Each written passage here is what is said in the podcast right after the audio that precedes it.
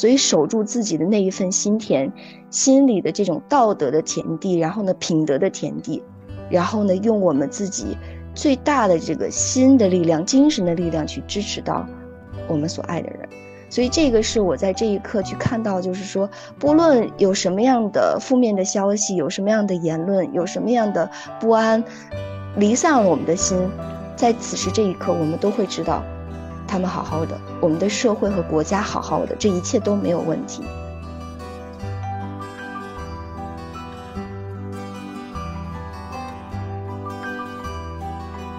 你现在收听到的是《天使在我家》这个节目。如果你对家庭教育、亲子关系、亲密关系、女性成长的话题感兴趣的话，定期收听我们的节目。我们的节目也会在公众账号“利普私塾”、喜马拉雅 FM。荔枝和小宇宙播客中同步更新。我们呢，保持一颗开放的心，期待听到不同的声音。我们了解并确认，养育是一场共创。我们希望可以和每一位精心养育的父母互动。请在我们的平台下方给我们留言吧，我们会认真聆听您的声音，并给予答复哦。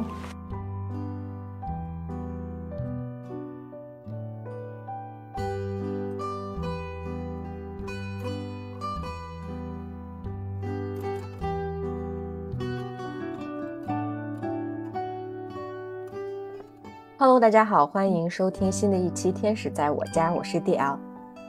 Hello，大家好，我是知月，嗯，欢迎 DL 回来。这一期呢，我们就是想聊一下北京最近大家就是兴起的这个囤货潮嘛。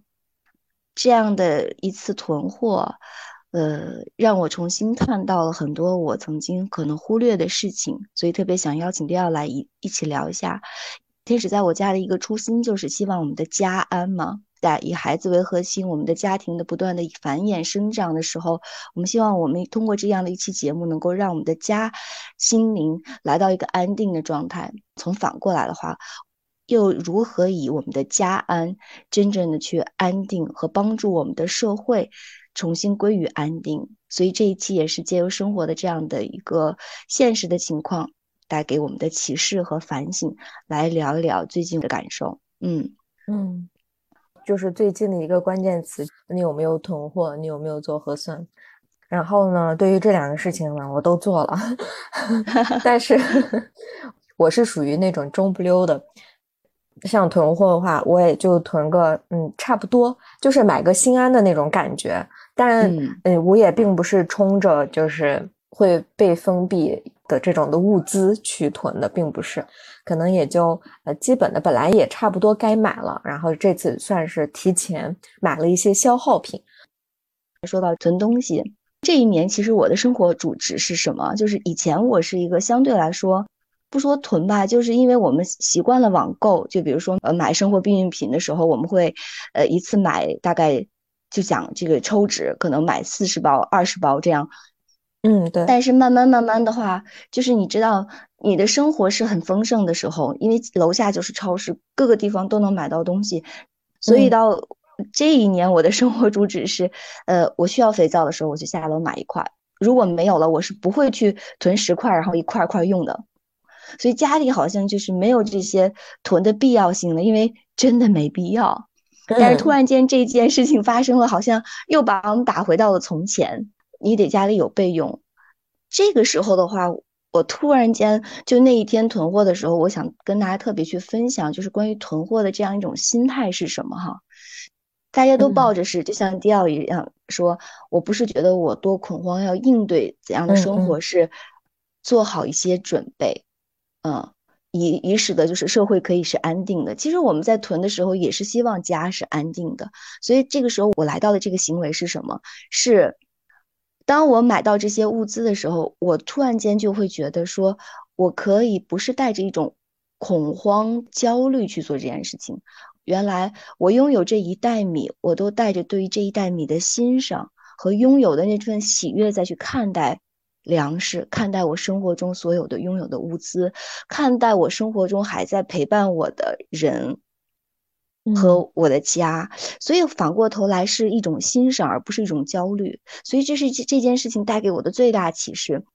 我跟大家讲一个实在的话，就是当我们的生活物资丰盛的时候，我对待东西的状态是什么？我我其实距离这个珍惜粮食已经很遥远了。虽然我们不断的在教我们的孩子珍惜粮食，但是剩菜剩饭对于我来说，那些都是不健康的。我是不主张给孩子吃，比如说剩米和旧饭的。嗯，所以我们就来到了一个主张，就是你吃多少做多少，但是一旦做了剩下了，明天要吃了，我就不选择去吃，就扔掉了。我的母亲是不这样做的，我们的父辈、上一辈好像都不这样做。我很不能理解他们说这些东西都不怎么好了，为什么还要吃？我爸爸总跟我说，他说不要扔，所有的东西你留下来，他说我可以吃。我就觉得他的身体消化了很多不健康的东西，但是这一次我真的不这样觉得，就是突然间觉得，我比如说早上在外面吃的早早餐里，我是我买了一屉小笼包，我吃了还剩下三个，我以前可能就放在那儿我就走了，但是我现在会打包回来，啊，我能拥有这些我能吃的东西，并他们在我的眼前，这就是我该消化的，这就是我合理的所需的，我就把它带走。就是对于剩菜剩饭的那个态度就完全不一样了。我怎么过去都不曾好好的看看我所拥有的东西呢？所以这一次的事件就来到了一个让我去看清很多事，尤其是看清自己行为背后跟生活的这样的一种链接。所以那一天我做了一件事，就是把自己的冰箱里边有的东西，就是有有孩子嘛，你就会买很多东西，然后呢，冰箱就一直放一直放。呃，然后我就不会去清理，有的时候放一放，可能就哦，这个东西旧了就扔掉。以以前呢，像我的孩子吃剩的，比如说这个小面包，他没吃完，它干了，我可能就丢掉了。但现在的话，我可能就着水就吃一吃。我那天去清理冰箱的时候，我就觉得哇，我的冰箱里拥有这么多东西，我都不知道，你知道吧？拥有这么多东西，我甚至从来就没有好好的去处理过它们，然后把它清理清理干净了以后，整整齐齐的放整齐，然后呢，准备迎接新的。买了一些蔬菜，然后呢，把它放进去，对这些蔬菜说：“哇，太爱你们了，谢谢你来到我的身边，然后呢，支持到我的生活。”所以这里边的话，我带着一种怎样的自我反省呢？就是放下忧虑、恐慌和指责，放下对于社会这种不安的这种焦虑，放下对于矛盾冲突对我生活的影响，带着一种改过自新的态度去面对生活。每一次的事件都在击中我的心灵，在让我。剥丝抽茧，就像剥洋葱一样，你知道吗？就一层掉一层皮，掉一层皮，发现哇，我对生活的领悟还不透，还这么肤浅。然后每次的事件都触发我，不断的去向内看，向内看，向内看。当我来到一个对于珍惜所有的那种认定的时候，我觉得真美好。我再也不觉得物资是负担。真的，以前我买很多东西，或者是我丈夫买了很多蔬菜，我就觉得，你看你为什么要买这么多？就觉得它是负担，都坏了。但是重新再一次物资来的时候，说这些就在这里的时候，一切都好好的，使以使得这个家好好的，以使得我的安定带给社会更多的一份安定的这种频率的时候，我觉得这一切真的如此的美好。嗯，我是这种感觉的，是一种。肯定是一种真爱，这种珍惜不是说稀有、匮乏的这种，是真爱。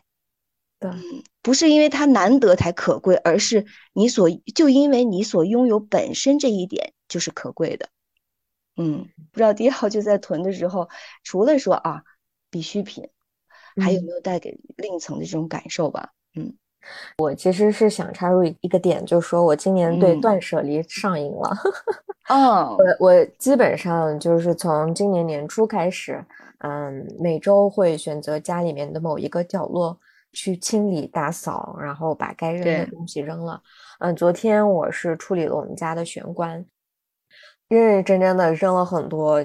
我我觉得未来有一天也有可能会用的，完了以后我就感觉整个身心都通畅，所以就是，嗯，这次我囤东西的时候，我也是比较刻意的去观察，嗯，哪些东西是我每天都需要的，然后我只是买了这这一类的东西，真的是这一次可以给我们一个机会。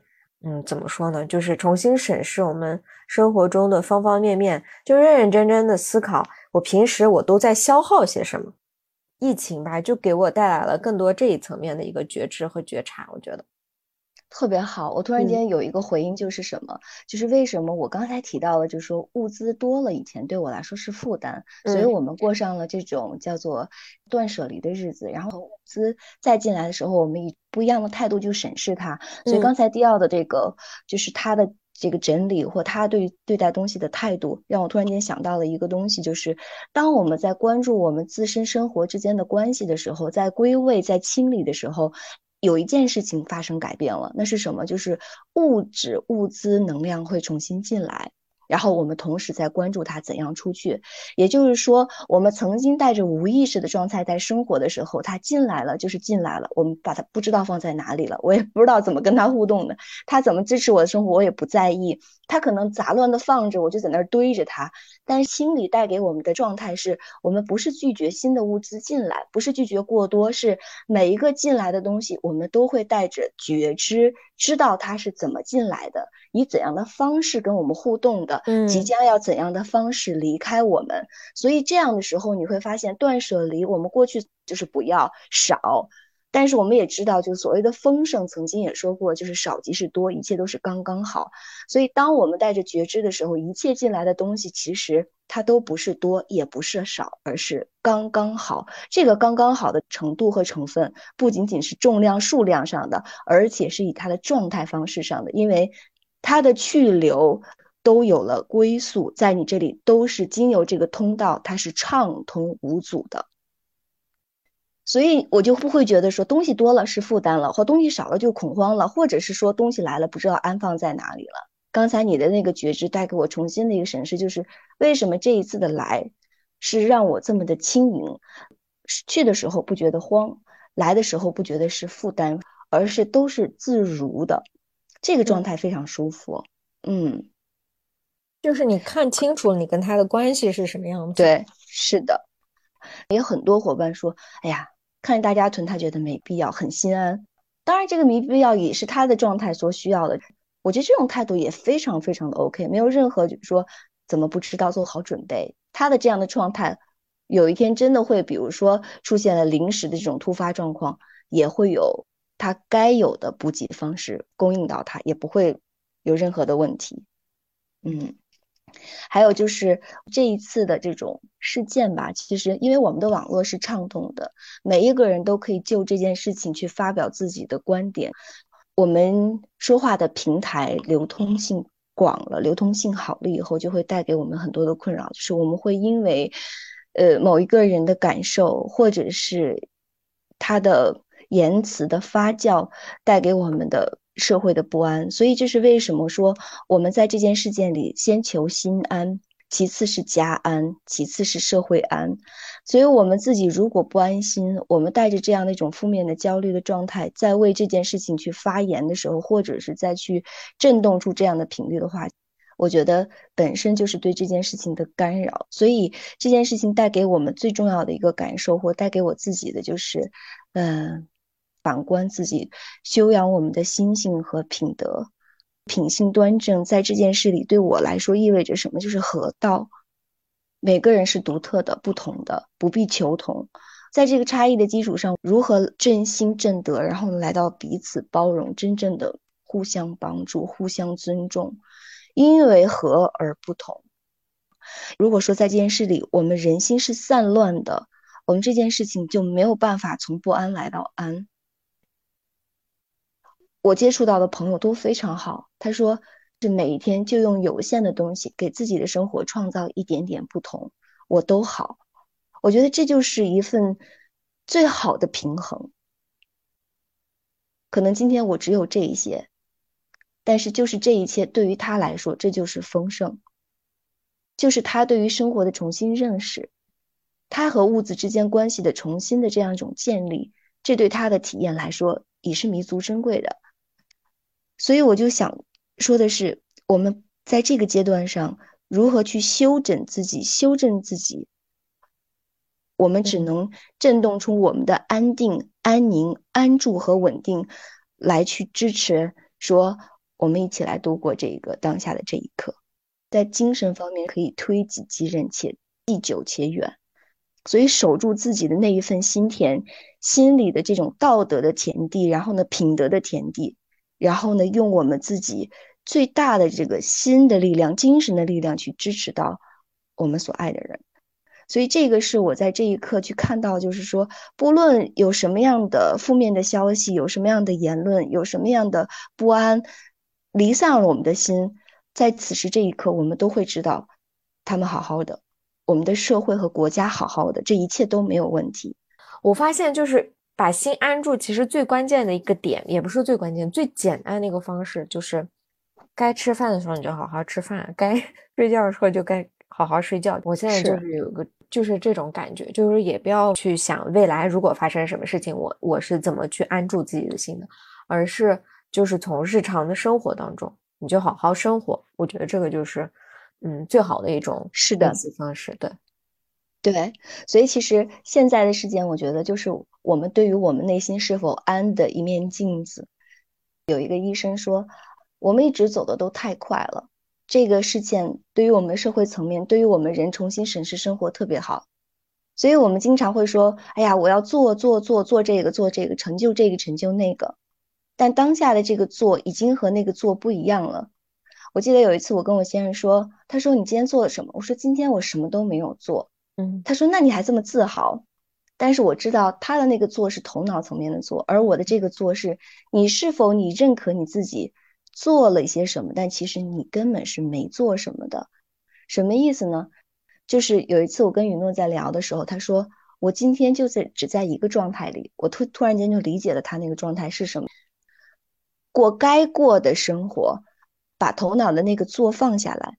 今天可能在家里，我就是陪孩子，我就是做饭了。你做了千千万万件事情，但是只有一件事情是真的，就是其实你什么都没有做，你一直在跟自己的某一个状态里存在的某一个状态里在互动。你是否安住的这个状态在互动？所以这个这个当下的这个场域的修炼，有一天我们可以解封了，我们出去了，我们是否还能来到说，其实我一直在跟我一个状态叫安住，内在安住的状态互动，我不曾做什么。外面的做的千千万万件事情，对我来说其实就是一个状态，我只停留在这一个状态里，所以对于那些做的形式上，对于我来说都不是重要的，而重要的是我是否一直在这个状态里安住。如果疫情，如果我们现在的生活能带给我们这样的一种启示，我们重新认识生活，重新跟生活互动的状态，也会发生不一样的变化，而我们内在的安。就会让社会来到另外一个层面的安定和安住。嗯，我在这里就特别想跟大家分享我最近读《道德经》的第十六章，叫“知常乃容”。我特别愿意去读这些，就是我们的经典。在读经典的时候，我就知道，原来其实所有我们现在生活发生的这一切，都已经在古人的言语里带给我们智慧了。我想给大家读一下：致虚极，守静笃，万物并作，无以观复。夫物芸芸，各复归其根。归根曰静，是谓复命。复命曰长，知常曰明。不知常妄作，凶。知常容，容乃公。公乃全，全乃天。天乃道，道乃久，莫身不殆。第一句话说：“知虚极，守静笃”，就是要守住我们内心的空灵和虚静，然后呢，保持这种深厚的宁静。当万物在外面发生天翻地覆的变化，开始耕作自己，开始蓬勃生发的时候，我们能够看到它周而复始，就无以观复，无以观复，就是我们看到它周而复始的运转。夫物芸芸，天下所有的事物，各复归其根，都要落回到他们的根本。所谓的根本，归根曰静。所谓的根本就是静，来到一个静的状态。所谓的静是什么呢？是为复命，就是返回了他们自己的那个本性。复命曰长，返回本性的时候，其实它就是遵循了万物周而复始的这个永恒的法则。这就是我们说的长。而我们经常会说，内心是不明的，我们是无明的，我们要来到一个明的状态。所谓的明是什么？就是通过观察万物，我们知道了万物运作的那个规律，那个常、那个永恒的法则。我们知道了这个法则的时候，我们就来到了一个明的状态。所以知常曰明。所以经常会说无名无名就是不知常。知常呢，知道万物的根本规律的时候，万物在发生任何变化，我们都会来到一个明白的，就是清明的智慧的状态。但如果我们不知道万物的这个运作的规律呢，不知常妄作，我们去妄想的去行动，去做一些不该做的事情，就会导致招致灾祸啊。万物都有规律的，就是周而复始。事物到了极的状态，一定会下行；上行之后，一定会有下行，这是规律。我们知道这个规律的之后，只是安住在这个内心，守住内心的这份恬静，去等待它归其常，归其根。然后呢，如果我们知道这个常呢，知常容，我们就能够容纳天下的所有公正不公正的事情，容纳天下所有这些变化。我们能够容得下呢，我们内心就会生发出一种公正。我们不求公平，我们知道什么是公正的，守住自己的良心，立我们的公正心。如果我们公正了呢，我们就知全了，知道了天下的这个所有这一切。知道天下这一切的时候呢，我们就能够从于天道了。如果我们知道道本身是什么，理解的道尊于道了呢，我们。就不会有疑惑或危险了，所以我觉得他讲的太好了。就那一句话叫“致虚极，是有进度”，不再去指责。我知道，在一个家里，小家里，我们就说生活的正常，不讲那些大道理。我们是不是在小家里会发生矛盾？会不会有你做的多，我做的少？会不会说你平时不带孩子，终于能休息了，你还不带孩子？有没有这些事情？但这个时候已经不再有是。你做了多少，我做了多少。我们在这一个家里，只为了守住家里的这一份安宁、平和、喜乐，来到自我的圆融状态，不再质疑你做的多还是我做的少。需要他做的多的时候，哎，来帮我做一下这个，放下手机可以吗？不需要做的时候，来，我做了一餐饭。当我们想要邀功的时候，我们才会去看自己做了多少。但如果你把这个功劳放出去的时候，你已经不知道，已经也不需要自己有多么大的功劳，让别人去看见自己有多么大的价值的时候，你就不会内心有这份不安。这是不是也是一种心安的状态？这是不是也是另外一个层面的道德修养？这也是不是自我的一种平衡？它就是顺道、顺应道德、顺应天道的一种行动。所以最后一句话叫“百姓皆为我自然”，所有的这一切事情都发生了，但是对于别人来看，似乎我根本没有做什么，这一切的发生就是自然而然的，这就是最大的功劳。我们上面有父母，下面有孩子，我们就是要做这个家里的顶梁柱，我们是中间的那个柱子。如果这个柱子邀功，这个房子就塌了；这个柱子是不邀功的，孩子的成长。有我的存在的样子，但是不是我的功劳。父母的好，不是我的功劳。家里的那个柱子撑天立地，它本身就是这样存在的，就是我的该该存在的样子，仅此而已。你为自己，同时你也不为自己；你为他们，同时也不为他们。你就是为了整个家的安而做的一些事情，仅此而已，对不对？嗯。所以，我希望听到这一期的朋友们，每一个人都安心下来，囤与不囤，做与不做，都只是正常生活的一部分，仅此而已。嗯，好好生活。嗯，好嘞。那我们这期感恩到这儿了。嗯，感恩我们的社会能够让我们如此安宁的在这样的状态里生活着，我们被支持的，感恩我们的祖国。嗯